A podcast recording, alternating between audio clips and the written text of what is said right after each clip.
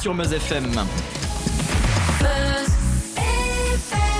Tom Lefebvre fait le tour de l'actualité pendant une heure. Bonjour Tom. Bonjour Jeanne et bonjour à tous. Heureux de vous retrouver pour une heure d'infos. Et à la une, le coronavirus touche la Meuse. Deux cas confirmés dans le département. Deux sœurs qui avaient fréquenté le rassemblement évangélique à Mulhouse le week-end dernier. Ce sont les premières détectées en Meuse alors que la Moselle, les Vosges et la Meurthe-et-Moselle sont déjà touchées.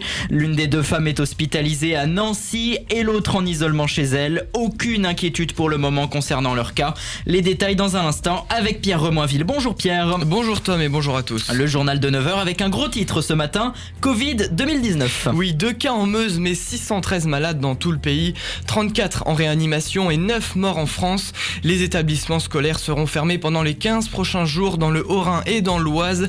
Le plan blanc a été déclenché pour l'ensemble des hôpitaux, le plan bleu pour tous les EHPAD. Et à 9h15, rendez-vous avec le recteur de l'Académie Nancy-Metz, Jean-Marc Huard qui répondra à toutes nos questions et nous dira si il est envisagé de fermer les écoles en Lorraine. Et 19 ans après le meurtre d'Estelle Mouzin, le principal suspect Michel Fourniret a, a, reconnu hier avoir tué la jeune fille disparue en 2003 à Guermantes et dont on n'a jamais retrouvé le corps.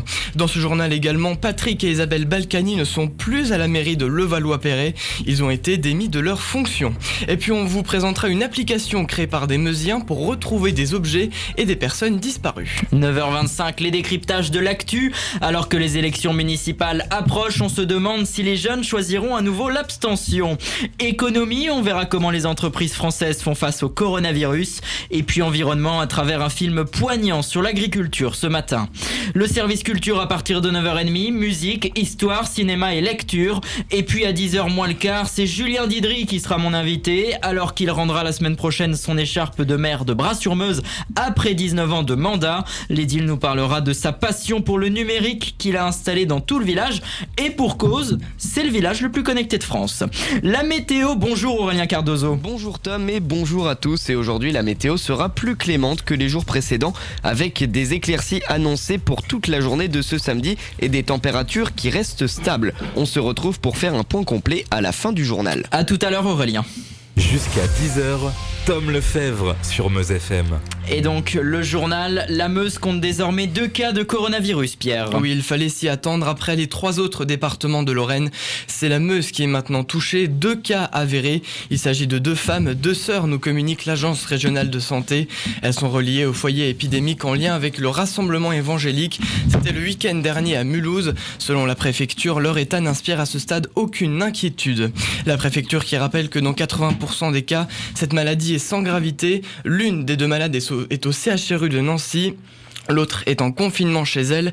L'ARS va maintenant lister les personnes avec qui elles ont eu des contacts étroits ces derniers jours et vont devoir prendre leur température.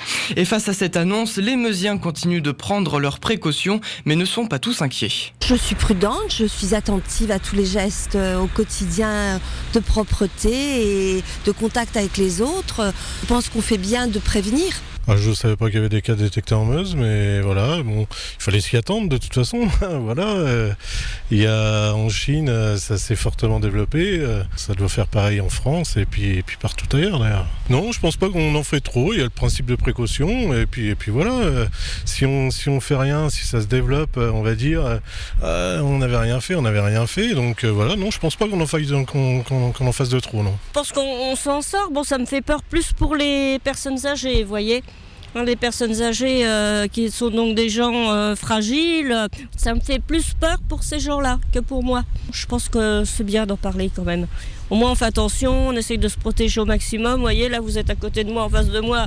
J'ai pas de masque, vous n'en avez pas, j'essaye de pas postillonner. Oh, bon voilà, vous voyez. Témoignage au micro Meuse FM de Sonia Delfino. Et pour rappel, si vous avez des symptômes, il faut appeler le 15. Un numéro vert est à disposition, c'est le 0800 130 000. Et dans le reste du monde, la barre des 100 000 contaminés a été atteinte et 190 nouveaux cas ont été détectés ces 24 dernières heures en France. Ah oui, 613 malades en France, 39 d'entre eux sont actuellement en réanimation et 9 sont morts. Le plus gros foyer est désormais celui de Mulhouse qui compte plus de 80 cas. Hier soir, une réunion au ministère de la Santé s'est tenue et Édouard Philippe a annoncé des mesures renforcées. La fermeture à compter de lundi matin et pour 15 jours des crèches, maternelles, collèges et lycées. Un mot sur ces mesures de fermeture. Si nous les décidons, ce n'est évidemment pas parce que ces lieux seraient plus dangereux. Ce n'est pas le cas. Et les enfants sont plutôt ceux qui échappent le mieux, le plus, aux formes euh, graves de la maladie. Mais ils peuvent la transmettre, ils peuvent transmettre le virus plus exactement, et il leur est extrêmement difficile de respecter l'ensemble des consignes et des gestes barrières qui sont indispensables à respecter pour freiner au maximum la progression du virus. Dans le même temps, Olivier Véran annonce que les tests ne seront plus automatiques dans les territoires les plus touchés, mais limités aux cas graves. Le plan blanc a été déclenché pour l'ensemble des hôpitaux et cliniques de France, c'est-à-dire qu'une cellule de crise est mise en place et une réorganisation des effectifs est faite. Dans les EHPAD, c'est le plan bleu. Le stade 2 a été renforcé et il est vivement recommandé de ne pas côtoyer des personnes âgées. Et on s'attend à passer au stade 3 dans les jours à venir, Pierre. Le dernier stade qui veut dire que le virus circule de façon active à travers le pays et non plus seulement au sein des zones ciblées. La priorité sera donc d'atténuer les effets de l'épidémie à travers trois axes. Protéger les populations fragiles, notamment en EHPAD, assurer la prise en charge des patients sans gravité en ambulatoire et assurer la prise en charge des patients avec signe de gravité dans les établissements de santé. Et on vous rappelle qu'il faut régulièrement se laver les mains et utiliser du gel hydroalcoolique. Le dossier complet donc sur le coronavirus. On y reviendra dans une dizaine de minutes avec le recteur de l'Académie Nancy-Metz, Jean-Marc Huard. Dans le reste de l'actualité de ce samedi, cette fois c'est fini, les Balkany ont été démis de leurs fonctions. Oui, le préfet des Hauts-de-Seine a signé deux arrêtés mettant fin aux fonctions de Patrick et Isabelle Balkany. Ces arrêtés font suite à la condamnation en appel à trois ans de prison ferme et 10 ans d'inégibilité pour faute fiscale. Cela fait maintenant 37 ans que les époux étaient à la tête de Levallois-Perret en région parisienne. C'est donc le deuxième adjoint au maire qui prend les commandes à Levallois à une semaine du premier tour des municipales. Nouveau rebondissement dans l'affaire Estelle Mouzin. Michel Fourniret a reconnu son meurtre. Oui, il est surnommé l'ogre des Ardennes. Michel Fourniret a donc reconnu jeudi le meurtre de la petite fille de 9 ans. Les faits remontent à janvier 2003 à Guermantes. Depuis, le corps de la fillette n'a jamais été retrouvé. À ce stade, on ne sait pas encore s'il a donné des renseignements sur les lieux et circonstances de la mort. Michel Fourniret avait été mis en examen en novembre dernier pour enlèvement et séquestration suivie de mort après que son ex-femme ait démenti son alibi. L'actu régionale à présent avec une info plus légère dans ce contexte tendu. Oui, elle nous vient du zoo d'Amnéville. Trois petits tigres blancs ont vu le jour jeudi. Deux mâles, Aran et Yoon, ainsi que Fuyo, une femelle. Leur couleur blanche est très rare à l'état naturel. C'est une anomalie génétique due à leur naissance en captivité qui est à l'origine du pelage. Vous pourrez les observer à partir de la mi-mars en fonction des conditions météo. Des pâtes, des conserves, des produits pour bébés et des produits d'hygiène. C'est la liste des besoins les plus urgents des Restos du Cœur. La grande collecte nationale commençait hier et se poursuit jusqu'à demain dimanche. Elle mobilise plus de 6000 bénévoles à travers toute la France. À présent, on vous parle d'une innovation meusienne que nous vous proposons ce matin. Oui, une création technologique face à de tristes statistiques. Chaque année, 50 000 enfants disparaissent en France et 10% d'entre eux ne sont jamais retrouvés. C'est 400 000 en Europe et un couple, un couple pardon, de Verdunois abasourdi par ces chiffres essaye d'apporter sa pierre à l'édifice pour lutter contre, contre ces disparitions, Kylian Ferry. Et cette solution, c'est une application et elle s'appelle Gamax, le diminutif des deux enfants de Rémi Pierre et sa femme. En fait, l'idée leur est venue lorsqu'un jour leur fils a perdu son doudou. Il a fallu trouver une solution. Oui, tout à fait. Alors Gamax, c'est une application d'alerte disparition de mineurs, de biens et d'animaux. C'est une application euh, qui a été conçue donc euh, par euh, une verdunoise et un, un argonais. cette application a le but d'être une application d'entraide. Disponible sur Apple Store et Play Store, l'application est très simple à utiliser. Et en plus, c'est gratuit. Vous téléchargez l'application, vous créez votre profil et vous déposez directement une annonce avec une photo, un descriptif. Et dans la seconde, tous ceux qui auront l'application recevront une notification de l'alerte. Pour l'instant, l'application Gamax est essentiellement utilisée en Lorraine avec plus de 200 téléchargements depuis sa création. Merci beaucoup le reportage de Kylian Ferry pour Meuse FM. L'actualité à l'étranger, c'est aussi le double attentat suicide à Tunis hier. L'attaque a eu lieu devant l'ambassade américaine et a tué un policier. Une très forte explosion a secoué la ville. Les deux kamikazes ont déclenché leur dispositif explosif à l'approche des forces de l'ordre assurant la sécurité de l'ambassade. Cinq autres policiers ont été blessés. Cela faisait huit mois qu'il n'y avait pas eu d'attaque terroriste dans la capitale tunisienne. Le sport et on termine donc avec le football. Avec le match nul de Nancy hier en Ligue 2, un partout contre Niort. La SNL se hisse 12e au classement et en Ligue 1 pour l'ouverture de la 28e journée, Marseille a été tenu en échec à domicile face à Amiens 2-2. Ce soir, multiplex de 5 matchs avec notamment Metz-Nîmes et Reims-Brest. Quant à la rencontre Strasbourg-Paris Saint-Germain, elle est reportée en raison du coronavirus.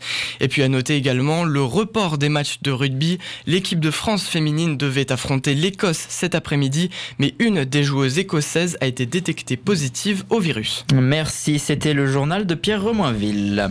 Le temps maintenant à 9h10. Aurélien Cardozo, on s'attend à quoi aujourd'hui? Et aujourd'hui, la météo sera beaucoup plus agréable que celle des jours précédents, avec des éclaircies prévues pour toute la journée de ce samedi. Du côté des températures, elles restent stables sur notre région, avec un maximum compris entre 7 et 9 degrés en moyenne, avec 9 degrés à Verdun et Bar-le-Duc, 8 degrés à Commercy et Saint-Miel, et 7 degrés à Montmédy, Stenay et Bras-sur-Meuse. Et un petit mot sur la tendance pour ce week-end? Eh bien, pour les jours à venir, les précipitations seront de retour sur la région, avec des averses annoncées dès demain après-midi. Les températures, elles, devraient légèrement remonter dans le courant de la semaine prochaine. Merci Aurélien, la météo en partenariat avec la Micaline à Verdun. Le pain du mois ce mois-ci, c'est le pain maïs graines de courge à retrouver donc à la Micaline, 13 rue Beaurepaire à Verdun. Bon petit déj à tous. Il est 9h et bientôt 12 minutes.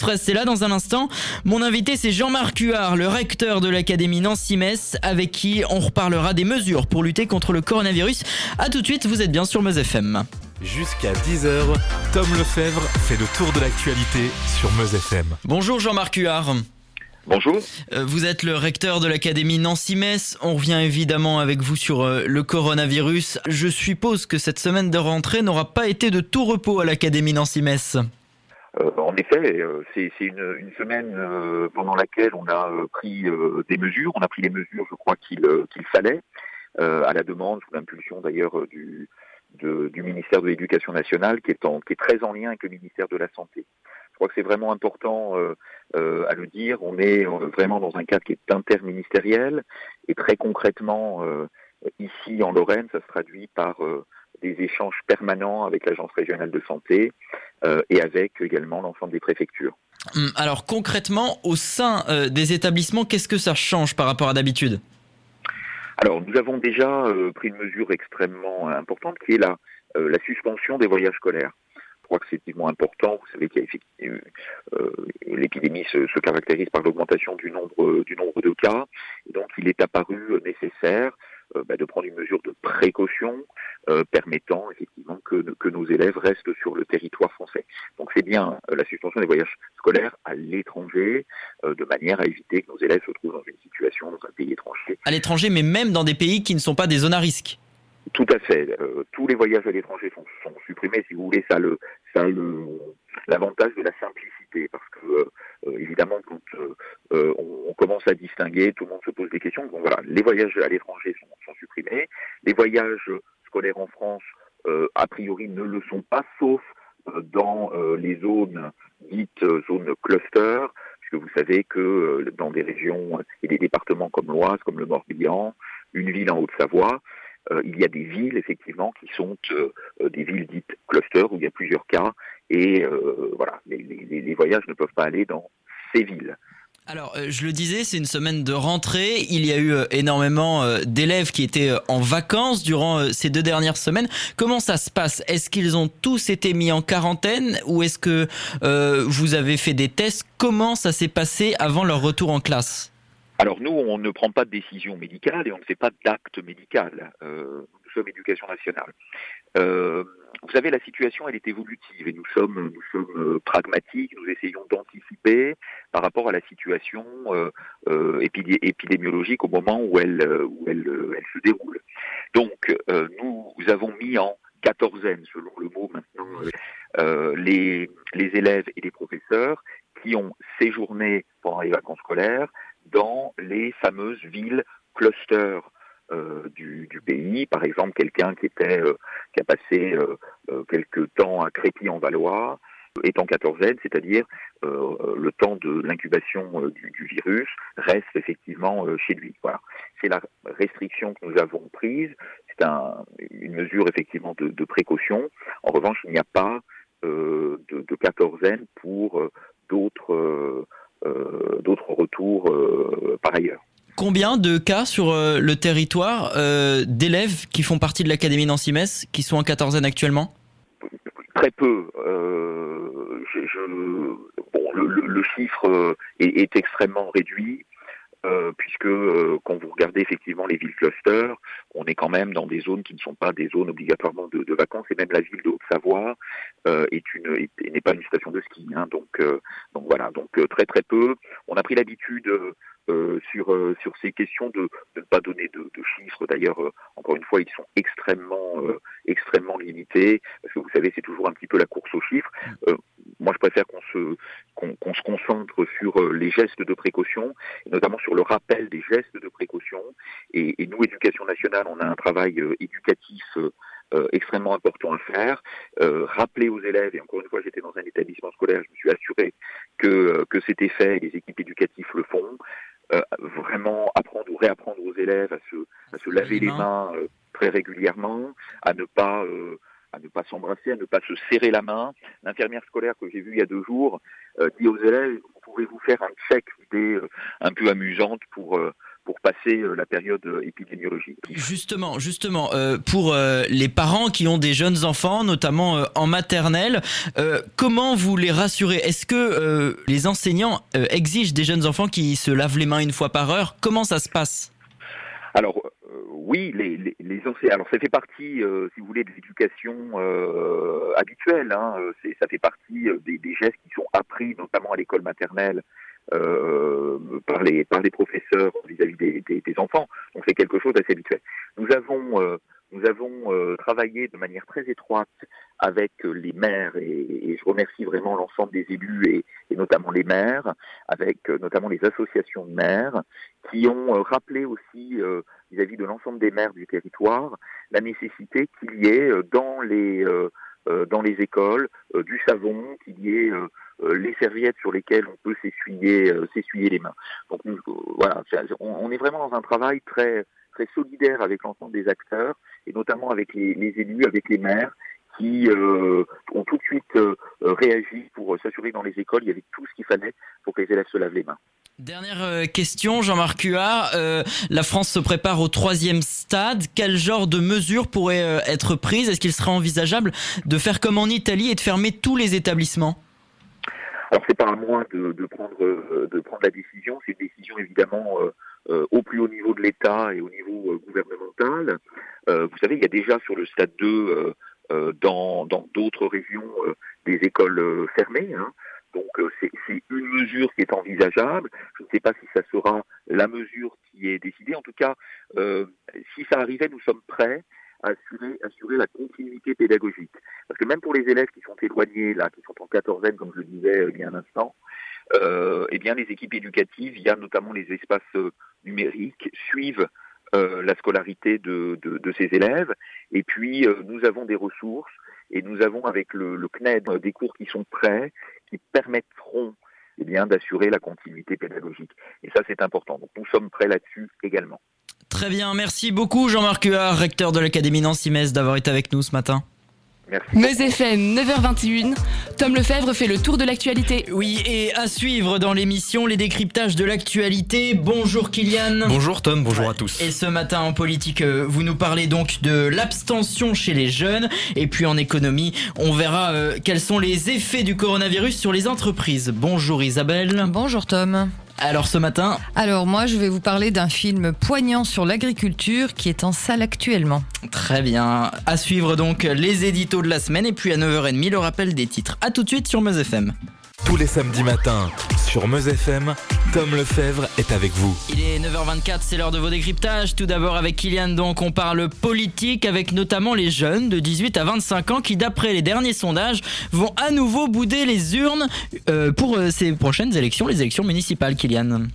Et oui, les jeunes ne sont clairement pas ceux qui iront voter le plus. Pourtant, 76% sont inscrits sur les listes électorales, mais seulement un tiers compte aller voter selon un dernier sondage de l'IFOP. Alors il peut y avoir plusieurs facteurs, notamment le manque d'intérêt pour la politique, à cause d'un manque de clarté. C'est vrai que parfois ça peut être flou, mais aussi une certaine lassitude par rapport aux causes qu'ils soutiennent Par exemple, lors des dernières marches pour l'environnement, énormément de jeunes s'étaient mobilisés pour dénoncer l'inaction du gouvernement des thématiques qui leur tiennent à cœur, mais aussi à cause de certaines contraintes. Une bonne partie des personnes de cette tranche d'âge sont encore en études dans des villes éloignées de là où ils sont, et donc n'ont pas la possibilité de se déplacer pour aller voter et ne feront pas la démarche de procuration. Un sur dix d'ailleurs ne saurait même pas quand aura lieu le scrutin. D'autres n'iront pas voter volontairement, cela est pour certains un acte militant. Ce qui est d'autant plus étonnant car les maires sont les personnalités politiques auxquelles les Français ont le plus confiance. 58% contre 23% pour celle de président de la République. Des maires proches de leurs concitoyens mais qui n'arrivent pas encore à séduire les jeunes. Hum. À noter, c'est noté. Donc maintenant l'économie, Kylian. Comment les entreprises françaises font face au coronavirus? La propagation de l'épidémie a un impact négatif sur nos entreprises. On le sait. Et d'ailleurs, on estime jusqu'à 1 milliard d'euros la perte du chiffre d'affaires des entreprises françaises à ce jour. Le gouvernement a décidé ce mardi d'activer la cellule de continuité économique pour venir en aide aux sociétés touchées. Le virus étant maintenant considéré comme un cas de force majeure, Bruno Le Maire, le ministre de l'économie, a annoncé que l'État renforcerait ses mesures de soutien envers les sociétés les plus touchées. Pour lui, il faut dès maintenant mettre le paquet, je cite, pour que l'activité économique puisse redémarrer après le virus dans les meilleurs délais possibles. Les employeurs font également face à des normes d'hygiène très strictes. Disposer des masques, du gel hydroalcoolique, garder les locaux propres, annuler les déplacements dans les zones touchées par le virus et sensibiliser le personnel sur les précautions à prendre. Des questions pourraient se poser quant aux employés. Serais-je mis en quarantaine? Suis-je indemnisé le temps de la quarantaine? Alors il faut savoir que si l'employeur estime qu'il y a un risque de contagion, il peut demander l'isolement d'un employé. Il sera indemnisé dès le premier jour de l'isolement et pendant une vingtaine de jours maximum. La personne peut également être contrainte au télétravail et voir ses congés décalés. Le droit de retrait n'est valable qu'en cas de bonne foi de l'employé, par exemple s'il a voyagé récemment en Chine ou s'il présente des symptômes. Merci Kylian. Et donc Isabelle, pour l'environnement, vous avez intitulé votre chronique La misère est dans le pré. Mais de quoi s'agit-il? J'ai envie de parler cette semaine d'un documentaire actuellement au cinéma et qui s'intitule Cyril, agriculteur, 30 ans, 20 vaches, du lait, du beurre, des dettes. Derrière ce titre assez peu engageant, je dois dire, se cache une vraie pépite qui met en lumière le drame de la petite agriculture pour qui la vocation première est la survie. Ce film d'une sobriété et d'une justesse incroyable montre le lent déclin d'un jeune agriculteur que la vie n'a pas gâté. Maladie de son frère, disparition prématurée de sa maman, importante mortalité de ses vaches six mois après son installation. Ce personnage attachant, taiseux, digne, nous apprend au détour d'une conversation que depuis ses cinq années d'installation, il n'a jamais pu se verser un seul salaire, toutes ses rentrées étant consacrées uniquement au remboursement de ses prêts. Ses journées de travail de 6 heures à minuit, 365 jours par an, lui interdisent toute distraction, toute sortie, toute vacances. Son seul ami et confident, homosexuel comme lui, lui apporte quelques moments de réconfort. On souffre pour lui quand on voit une vache retrouvée morte au petit matin dans l'étable, quand on le regarde ouvrir ses factures du vétérinaire, quand il évoque sa mère disparue, la seule dans la famille qui le comprenait. On aimerait lui acheter sur le marché local ses modes de beurre, qu'il moule avec délicatesse, en y incrustant un motif floral. On frémit en attendant l'échéance du 13 juin, date de la probable liquidation judiciaire de son exploitation, date après laquelle il ne lui restera plus rien. Alors bien sûr, certains collègues pourront arguer qu'il aurait dû investir, s'agrandir, faire autrement, faire mieux. Sa vocation était de nous nourrir, modestement, porté par la passion qu'il avait pour son métier et pour ses vaches. Cyril a échoué. Cyril cherche un emploi loin du monde agricole, abandonnant son outil de travail et sa chère campagne. C'est la vie, diront certains. Moi je dis, quel gâchis. Voilà l'édito environnement avec Isabelle chaque semaine que vous retrouvez sur meuse-fm.com. Bonne matinée sur Meuse FM, 9h30, Tom Lefebvre. Et si vous allumez la radio donc à 9h30, je vous rappelle l'essentiel de l'actualité de ce samedi 7 mars. C'est tout d'abord le coronavirus contracté par plus de 100 000 personnes dans le monde, 613 rien qu'en France et 2 cas en Meuse selon le tout dernier bilan. C'est 190 de plus en 24 heures dans l'Hexagone et deux personnes en sont mortes dans notre pays. Ça fait 9 morts en tout. Les deux départements les plus touchés sont le Haut-Rhin et l'Oise. Des mesures sont prises comme la fermeture des établissements scolaires à partir d'après-demain et pour deux semaines. Mais nous restons en phase 2, dit le Premier ministre Édouard Philippe, même si le passage en phase 3 est inexorable, ajoute-t-il. Les pharmaciens vont pouvoir fabriquer du gel hydroalcoolique, c'est ce qu'annonce le ministre de la Santé. Le secteur dit être capable d'en produire 2 millions de doses par jour, précise Olivier Véran, en sachant que le prix des flacons reste encadré par décret, 2 euros maximum pour 50 millilitres. Et dans ce contexte, plusieurs événements sportifs qui devaient avoir lieu aujourd'hui sont reportés. C'est le cas du match de rugby du tournoi féminin des Six Nations, Écosse-France, reporté car une joueuse écossaise a contracté la maladie et de celui de Ligue 1 de football Strasbourg-PSG. La 28e journée a quand même commencé hier. Marseille a, tenu en échec, a été tenu en échec par Amiens, deux buts partout. Michel Fourniret reconnaît avoir tué Estelle Mouzin. La jeune fille avait disparu en 2003 alors qu'elle avait 9 ans. Le corps n'a jamais été retrouvé. L'ogre des Ardennes avait été mis en examen en novembre dernier pour enlèvement et séquestration suivie de mort. Et puis le groupe État islamique revendique le dernier attentat en Afghanistan. 29 morts à Kaboul et des dizaines de blessés dans une attaque contre un rassemblement politique. C'est une première cet attentat depuis la signature d'un accord entre les États-Unis et les talibans. Il est 9h31 minutes. On passe maintenant à notre partie culture. On va donc parler de musique, d'histoire, lecture et cinéma. Et puis je vous rappelle qu'à 10h moins le quart, mon invité sera le maire de Bras-sur-Meuse, Julien Didry, qui a instauré plein d'inventions numériques dans son village, qui est désormais le village le plus connecté de France. On en parle avec lui dans un quart d'heure. Pour l'instant, c'était hier soir sur TF1. Les Enfoirés, on écoute leur titre à côté de toi. 10 millions de personnes étaient hier devant la une pour regarder le concert des Enfoirés. Sans la nuit, sans la nuit, sans la nuit, pas le matin.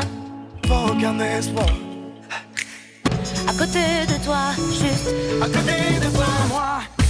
Vous venez d'écouter les Enfoirés sur Meuse FM et leur titre à côté de toi. Je rappelle que la collecte pour les Restos du Cœur a commencé hier et c'est jusqu'à demain dimanche. Meuse FM. Allez, à 9h35, c'est l'heure de vos chroniques culture. C'est une autre histoire. On commence tout de suite avec vous, Jimmy Mino. Bonjour. Et bonjour Tom, et bonjour à tous. En ce samedi, l'on pourrait croire que l'âme n'est pas à la fête. Entre le très démocratique et récurrent 49.3 qui agite les foules, le Covid-19 qui inquiète Ah, le monde, partout on nous parle de pandémie, de contamination, de mort, de manifestations, et j'en passe, et moi personnellement, j'en ai assez. Et tu connais la meilleure, Tom? Bah non, Jimmy, dis-nous tout. Eh bien, nous sommes en pleine période de carnaval et il paraîtrait que nous soyons en pénurie de masques.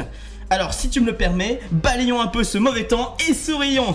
Tiens, aujourd'hui, je vous rapporte d'ailleurs à l'antenne et sans crainte une spécialité italienne, la commedia dell'arte. Le premier qui me parle de pizza dell'arte, il sort. Merci. hein. Alors, sur ce, laissons place à l'histoire. Partout en France, annulés ou non, ce sont les carnavals qui sont à l'honneur en cette fin d'hiver. Et si la pluie et le virus semblent avoir raison des confettis et autres masques, je compte bien sur vous pour apporter un peu de couleur. Souvent d'ailleurs, on voit des arlequins reconnaissables avec leurs costumes multicolores et leurs masques. Il me semble bon de vous rappeler qu'il s'agit là d'un personnage de la commedia, un genre théâtral comique basé sur l'improvisation, né en Italie en 1550 et digne successeur des farces médiévales. Théâtre, acrobatie, chant et danse s'y succédaient à un rythme effréné pour le plus grand bonheur des gens de l'époque.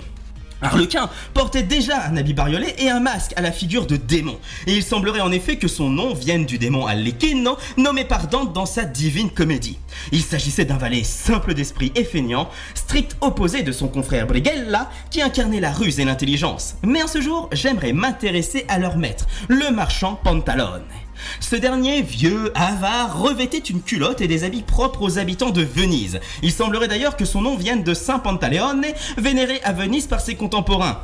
Adepte de la bastonnade sur ses valets, il était également extrêmement crédule et se faisait berner à foison. Si ce personnage m'intéresse, c'est qu'il a laissé sa trace jusque dans notre quotidien. En effet, si les masques manquent, il me semble, et fort heureusement pour nous, que nous ne soyons pas encore à court de pantalons. Et c'est très certainement en hommage à ce personnage, portant une culotte et non des choses séparées, que nous avons repris le mot pantalon dans notre belle langue de Molière. Tiens d'ailleurs, en parlant de Molière, un siècle après l'apparition de la comédia, il n'hésita pas à fortement s'inspirer des archétypes des personnages italiens pour créer les siens, lui offrant le succès que nous lui connaissons tous. Allez sur ce Tom, je te propose de t'armer d'un bâton et d'aller bastonner avec moi ce vil virus avec euh, des masques burlesques. Allez, histoire de redonner un peu le sourire à tout le monde là. Mais ceci est une autre, est une autre histoire. histoire. Merci Jimmy, à très vite. Et on retrouve euh, Sylvain Nova tout de suite, l'histoire d'un tube comme chaque semaine. Bonjour Sylvain. Bonjour Tom. Et donc ce matin on parle de la chanteuse Suzanne que tu me fais découvrir personnellement et de son titre Il en est où le SAV Oui, c'est ça, Suzanne, de son vrai nom Océane Colomb, qui explose depuis un an avec ses clips et surtout la scène avec environ 130 dates dans plusieurs festivals français. Alors la scène, elle va la rencontrer très tôt, à l'âge de 5 ans, avec la danse. Quelques années plus tard, elle conserve la scène mais décide de l'occuper seule, en totale liberté, en tant que chanteuse-danseuse. Elle évoque qu'à la danse, toutes les filles étaient euh, habillées, coiffées, maquillées pareil et levaient le même pied au même moment. Image qui contraste avec la liberté de scène qu'elle souhaite. Et donc on l'a connue avec quelques titres euh, qui ont cartonné. Oui, et très souvent ces chansons euh, naissent d'une rencontre euh, euh, ou d'une image. L'insatisfait, par exemple, son premier titre, c'est un type qu'elle a rencontré dans le restaurant où elle travaillait, une journée où il était très mal luné, comme dit. Monsieur Pomme, un autre titre où elle parle de, des réseaux sociaux et de cette dépendance. Elle s'inclut totalement dedans, mais a conscience du côté surfait et parfois idiot de ses réflexes Instagram et Snap. Dans les paroles, elle évoque la course au like au détriment d'une intimité dévoilée. Et aussi son titre LCLT où euh, elle retrace tout ce qu'elle a pu observer dans le comportement de certains mecs à la drague facile, lourde et parfois même violente. Alors je comprends bien que c'est une chanteuse engagée mais il y a quelque chose que je comprends pas, c'est le titre. Il est où le Ça veut dire quoi? Alors, c'est le thème de l'écologie, la sauvegarde de la planète. Et le SAV en question n'est autre que le service après-vente de la Terre, justement. Elle évoque une écriture assez frontale, en mode texto, pour être sûr que tout soit bien compris. Elle écrit euh, ce texte en Chine pendant une série de concerts là-bas. Elle nous dit euh, dans une interview sur le Lab, émission de Virgin Radio, je cite, Je n'ai pas vu le visage de la plupart des villes chinoises où je suis allé. Juste une fumée grisâtre incroyable. Au-delà du titre, elle a des gestes en tant que citoyenne pour la sauvegarde de la planète. Elle dit aussi que l'art est parfait pour faire passer des messages. Et surtout la musique qu'elle décrit comme une arme très massive dans la sensibilisation, quelle qu'elle soit. Dans ce titre, les paroles ne sont pas moralisatrices. C'est plus de, de l'ordre du constat basique, une sorte de bilan. Libre à celui qui l'écoute d'entendre l'urgence qui est résumée en toile de fond.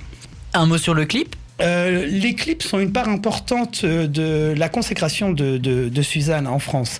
Elle fait référence à la qualité des gens qui l'entourent, mais aussi à l'importance des idées du clip. Elle aime y voir de la danse, par exemple, et une histoire et des images fortes.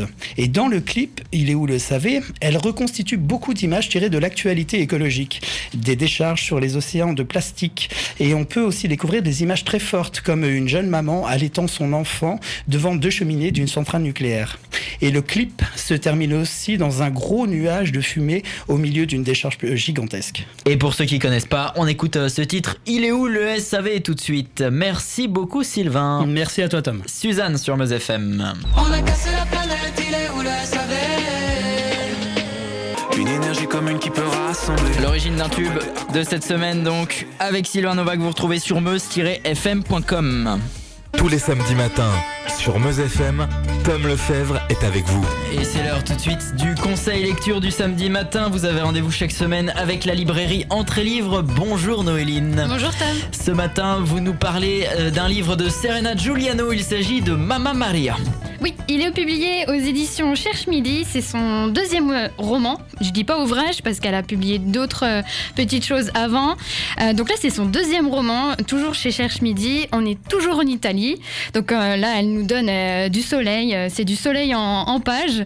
Donc on retrouve Sofia. Enfin, retrouve non, parce que là, on découvre Sofia qui est, est une jeune italienne qui a fui Paris Paris ou quelqu'un pour retourner sur sa côte amalfitaine où elle passe tout son temps au café qui s'appelle Mama Maria. Donc j'essaye avec l'accent mais je suis pas certaine. Non, hein. c'est pas mal.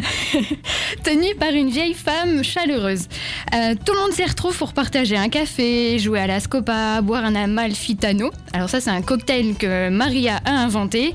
C'est un petit village sous le soleil avec des personnes accueillantes, a priori.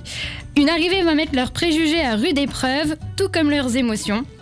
Vous l'aurez compris, c'est un ouvrage dynamique euh, entre les visions de Sofia et Maria dans son café et dans euh, sa vie de tous les jours. Il y a beaucoup d'humour, de tendresse et surtout d'humanité. C'est parfait pour prendre une dose de bonne humeur et surtout de soleil et avec l'accent italien quoi. Oui, bien sûr, avec l'accent italien. Donc, on rappelle, c'est Mama Maria. Euh, c'est de Serena Giuliano qui sera d'ailleurs en dédicace euh, le 20 mars. C'est ça, le vendredi 20 mars, elle revient nous présenter euh, son deuxième ouvrage parce qu'elle était déjà venue en dédicace chez nous pour le premier roman et elle vient euh, donc le vendredi 20 mars à partir de 19h30 pour vous présenter Mama Maria. Il faut juste s'inscrire mais c'est gratuit. Il faut s'inscrire donc sur la page Facebook. Oui, ou nous appeler, ou mail, nous appeler. etc. Très bien. La librairie Entrée Livre, c'est rue Edmond Robin à Verdun. Merci beaucoup, Noéline. Merci à toi. 10h moins le quart sur Meuse FM. Tom, c'est l'heure du deuxième invité de l'émission. Il est le maire du village le plus connecté de France depuis 19 ans, maire de Bras-sur-Meuse, 750 habitants, mais il a décidé de ne pas se représenter aux prochaines municipales. Bonjour Julien Didry. Bonjour Tom. Pourquoi ce choix? Ce choix parce que quand je suis arrivé maire euh, euh, en 2001, ça passe déjà très vite, donc j'avais dit que je ne ferais trois, que trois mandats pour quelque part passer la main, faire respirer la démocratie. Et puis c'est tout, c'est pas du tout euh, par rapport à la fonction ou une quelconque autre euh, euh, considération euh, sur le mandat de maire. C'est un mandat magnifique. Non, mais je suis pour la limitation des mandats, donc j'ai décidé. Je l'ai écrit le premier jour et je tiens mes engagements. Même si vous avez été réélu plusieurs fois, dont avec euh, 98%, je crois. euh, d'air. 98,7% et ceux qui n'ont pas voté pour moi, c'est ma femme, mes enfants. C'est fini la politique pour vous? Ah, j'ai pas dit ça. Je reste conseiller municipal pour pouvoir, de base, je veux pas être euh, adjoint, mais je veux dire, pour pouvoir aller euh, à la communauté d'agglo, qui peut me nommer pour aller au Pays de Verdun Parce que le Pays de Verdun, que je préside, qui représente la moitié nord du département, on a des projets stratégiques autour du numérique, justement, mais le mandat, il est à cheval quelque part sur le mandat de maire. Donc il reste encore trois ans pour, euh, pour terminer ce qu'on a engagé il y a trois ans, donc je souhaite continuer dans ce domaine-là. Donc ce n'est pas terminé. Euh, vous êtes avec nous pour parler de ce village que vous avez transformé en réel laboratoire technologique. C'est ça l'avenir pour vous, une ville ou un village totalement euh, dématérialisé? Alors disons que j'ai fait ça, mais sans forcément avoir à l'époque une stratégie euh, définie euh, sur le déploiement du numérique dans un village rural. Moi, quand je suis arrivé maire, j'ai plutôt voulu m'appuyer sur les outils technologiques au départ pour pouvoir concilier mon mandat de maire et mon activité professionnelle qui est plutôt intense. Et donc, j'ai, voilà, je me suis appuyé sur le numérique et puis essayer de voir, de prendre quelque part l'habitant à 360 degrés dans, tout- dans- dans toutes les missions euh, qu'on peut euh, mener pour nos habitants. Et donc, voilà, on a commencé à dématérialiser la mairie, c'est-à-dire euh, tout ce qui arrivait à la mairie a été dématérialisé, ce qui fait aujourd'hui, hein, 19 ans après ou 18 ans après, ce qui fait qu'aujourd'hui, la mairie, elle tient sur mon smartphone, sur ma tablette, que tous les élus et la population ont accès à la mairie via le dématérialisé. Voilà, Et vous voilà. n'avez pas de bureau, concrètement. Non, j'ai pas de bureau. Pourquoi Mais- bah, Parce que j'en ai pas besoin, euh, parce qu'ils me l'ont pris pour, enfin, ils me l'ont pris, c'est moi qui l'ai donné pour faire un laboratoire de fabrication numérique, le Fab Lab, on n'a pas trop de place. Et puis franchement, j'ai une petite salle de réunion qui me suffit euh, largement. Et donc, par rapport à, à la première question, c'est qu'effectivement, une fois qu'on a fait quelque part le back-office de la mairie, et ben là, il n'y a plus qu'à pluguer tous des services qu'on a pu mettre euh, en place depuis, euh, depuis des années. Alors, euh, toutes ces innovations dont on va parler dans, dans cet entretien, ça nécessite obligatoirement une connaissance des smartphones, des ordinateurs. Est-ce que ça dérange certains de vos habitants, euh, par exemple des personnes âgées qui n'ont pas forcément l'envie ou le savoir de cette technologie? Comme tous les domaines, quand on fait des, des- qu'on met en place des choses comme ça, il faut de la formation. Et nous, quand on a mis ça en place, on a ouvert un peu plus tard, mais presque en même temps, le Numéripôle, qui a permis à toute la population d'être formée. Donc aujourd'hui, il n'y a pas de barrière technologique en termes d'usage euh, à bras, parce que toute la population a accès au Numéripôle euh, pour une somme dérisoire pour être formée. Donc il n'y a plus, il n'y a pas cette, euh, ce problème. Et quelque part, comme dans tous les projets, si les gens y voient l'intérêt, y adhèrent et ils se forment. Si alors que là, l'intérêt, c'est qu'ils ont accès à l'information, ils ont accès à des, des- outils et accès à des technologies qui leur permettent d'échanger avec leurs enfants et compagnie. Donc euh, non, il n'y a vraiment pas de barrière. Au contraire, et moi j'ai 100% de la, de la population qui est connectée aux alertes SMS. J'ai 75% de la population qui est sur le groupe privé. On a un groupe secret, on pourra en reparler, mais c'est assez original et ça coûte rien. Euh, donc il y a une vraie adhésion parce qu'il y y a un service. Hein, c'est pas pour me faire plaisir. hein. Donc tout le monde s'y est mis. Euh, D'ailleurs, je me suis même renseigné si des habitants de Bras ont un problème, par exemple, il leur suffit de prendre une photo sur une application et les services du village sont au courant. Euh, vous avez même fait de la mairie un grand espace numérique, on en parlait, salle de coworking. C'est-à-dire qu'en fait, on peut louer des bureaux pour travailler à distance, c'est ça? Voilà, alors disons il y a deux questions. Bah oui, effectivement, le, le signalement, ça s'appelle la gestion collaborative de l'espace public, mais nous on a ça depuis quelques années euh, déjà, et maintenant ça devient, euh, ça se vulgarise dans, les- dans les communes, mais c'est très important pour pouvoir associer, c'est de la collaboration, de la co-construction avec les habitants. Il n'y a pas que dans ce domaine, hein, il y a aussi dans la démocratie qu'on fait ça avec eux. Alors le coworking, on est sur un autre volet. On n'est plus pas forcément sur le volet formation, on est plutôt sur les enjeux du travail de demain. Et grâce à la technologie, je pense qu'on donne une chance aux territoires ruraux. Ça, c'est sûr. Et euh, quand on voit aujourd'hui euh, les attentes de la société qui sont, euh, on voit d'ailleurs les jeunes aujourd'hui, ils sont là, ils ont besoin de qualité de vie. Quand on arrive à la trentaine, 35 ans avec un enfant, on a besoin d'espace et compagnie. L'urbain, les, les grandes villes sont bien pour aller étudier, effectivement, pour aller faire des choses, mais je pense que nous, la, Me- la Meuse et la ruralité de manière générale, on a une chance d'attirer ces populations demain parce qu'on a de la, place et on a de la qualité de vie. Et le numérique est là pour répondre à ces nouveaux modes de travail et à l'espace de corps. Mais c'est uniquement, quelque part, une mixité d'entreprises et on répond à des besoins des gens. Euh, Vous parliez euh, en, début d'interview d'un Fab Lab. Oui. C'est quoi? Laboratoire de fabrication numérique, donc là c'est un, un espace euh, où là, nous, en l'occurrence, enfin, il peut avoir autant de Fab Labs que d'idées ou de projets ou de philosophie, on va dire. Nous, on est très sur l'obsolescence programmée, la lutte contre l'obsolescence programmée, donc c'est-à-dire comment on peut prolonger, réparer la vie des objets. Et au bout de ce Fab Lab, on a aussi un Repair Café euh, qui est une fois par mois à Bras où les gens, n'importe qui, peut venir, euh, peuvent venir euh, et réparer les objets avec les bénévoles. Et euh, sur l'année dernière, on a réparé, on a eu 500 579 objets de déposés de, euh, au, au Repair Café parce que c'est pas les, jeux, les, les 20 bénévoles qui sont là qui réparent, c'est ensemble. Et il y a eu 74% de, de réparation. Donc ça veut dire que quelque part, on répond un petit peu, de manière pragmatique, pas idéologique, eh ben, à l'environnement. Mais justement, euh, avec toutes les idées que vous avez, que vous avez mis en place, est-ce qu'il y a d'autres élus de villages ou de villes qui vous demandent des conseils, qui, qui vous disent est-ce qu'on peut prendre ce- cette idée? Alors oui et non. Euh, oui, euh, parce que j'ai reçu cette année une centaine de maires euh, de la Marne. Je reçois, franchement, et je dis pas ça, c'est vrai, hein, je pourrais te montrer tous les mails que j'ai. D'ailleurs, beaucoup, très peu en Meuse et dans le département. Euh, voilà, pourquoi je sais pas. Alors que maintenant, par contre, à la veille des élections, là j'en ai beaucoup.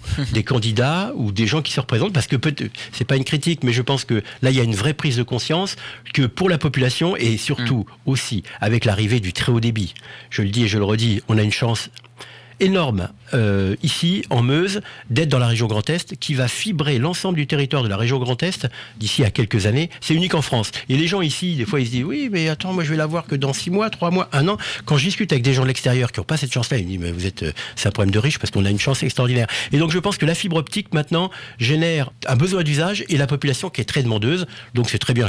Euh, toute dernière question. Vous parlez beaucoup avec vos habitants via des alertes SMS, on en parlait, ou encore avec ce, ce fameux groupe Facebook où il n'y a que des habitants de bras qui relatent des soucis ou, ou- ou qui discutent entre eux. Est-ce que ça ne favorise pas euh, l'isolement entre eux euh, au détriment des rencontres ou du contact réel qui peut être euh, fait sans tout ça? Bah, je crois que je connais 100% de mes habitants. Pour moi, il n'y a pas de, il y a pas, au contraire. Là, pour moi, c'est un faux débat cette histoire de dire que le numérique euh, tend à, à couper ses relations humaines. Je- ça va être un outil, mais qui doit être le, et le prolongement, c'est l'humain. Pas de, pas de réseau euh, numérique sans réseau humain. Donc non, non, pas du tout. C'est juste un service qui peut permettre de répondre à un besoin de la population à un moment donné. Aujourd'hui, les gens, euh, voilà, ils travaillent, machin, ils rentrent chez eux, ils ont besoin de renseignements. Oh, ils vont sur Facebook ou ailleurs, hein, peu importe. En tout cas, sur notre groupe privé, qui est une place de la mairie virtuelle, où je fais des lives aussi. hein. J'explique les choix politiques euh, des ordures ménagères, de, de la fiscalité et tout. Donc c'est, je veux dire, on enlève et on communique autant en termes de papier comme avant, sauf qu'avec le numérique, on peut communiquer, on peut communiquer un peu plus. Donc pour moi, c'est un outil, mais euh, le prolongement, c'est le réel. Le Vous les rencontrez encore en vrai bien, Évidemment, évidemment. Très bien. Merci beaucoup Julien Didry d'être venu ce matin sur Meuse FM. Merci Tom. Allez, à suivre dans un instant toute l'actualité cinéma avec Tonakas qui s'installe euh, en ce moment même. Ce sera dans un instant. La météo également, et puis les infos à 10h. Merci d'avoir choisi la première radio de Meuse pour vous réveiller en ce samedi matin. Vous êtes bien sur Meuse FM.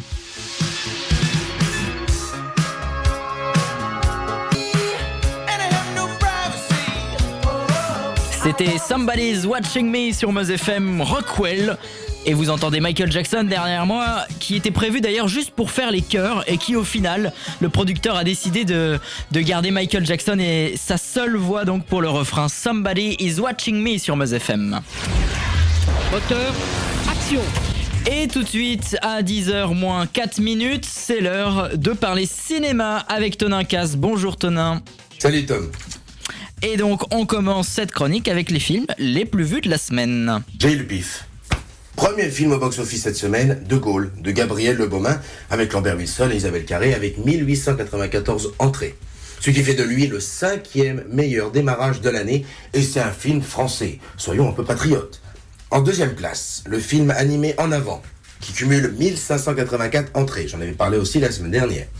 Et en troisième place, le film La Communion, avec 604 tickets vendus. Ok, ok. On passe maintenant euh, en revue les sorties de mercredi prochain. Qu'est-ce que tu nous proposes? Le film Radioactive de la réalisatrice Marjane Satrapi, avec Rosamund Pike, Sam Riley et Annevine Barnard. Ce film parle bien entendu de la découverte de la radioactivité par Marie Curie. Il y a aussi le film Une sirène à Paris, de Mathias Malzieux, avec Nicolas Duvauchel, Marilyn Lima ou encore l'extravagante Rosie de Palma. Et mon coup de cœur euh, va pour le film, pardon, La bonne épouse de Martin Provost, avec trois grandes actrices, Juliette Binoche, Yolande Moreau et Noémie Lvovsky. Résumé. Tenir son foyer et se plier au devoir conjugal sont sans moufter. C'est ce qu'enseigne avec ardeur Paulette van der Beek dans son école ménagère. Ses certitudes vacillent quand elle se retrouve veuve et ruinée. Est-ce le retour de son premier amour ou le vent de liberté de mai 68 Et si la bonne épouse devenait une femme libre? Voilà les principaux films qui vont sortir la semaine prochaine. Petite info en plus, à cause du coronavirus, plusieurs tournages de films et de séries ont été suspendus. Et leur sortie aussi, comme par exemple le prochain James Bond, Mourir peut attendre. Vous allez me dire, ça sonne bien. Avec Daniel Craig dans le rôle de l'agent le plus célèbre du monde. Sa sortie prévue au 8 avril est repoussée tout de même au mois de novembre, dans les environs du 18. Belle séance à tous. Merci Et à la semaine beaucoup, prochaine. Tonin, pour l'actualité cinéma que vous allez retrouver sur notre site meuse-fm.com. Ne bougez pas dans un instant. Après la pub, ce sont les infos qui arrivent. Plus de hits, plus de plaisir. Vous écoutez Meuse FM, il est 10h. La radio 100% hit,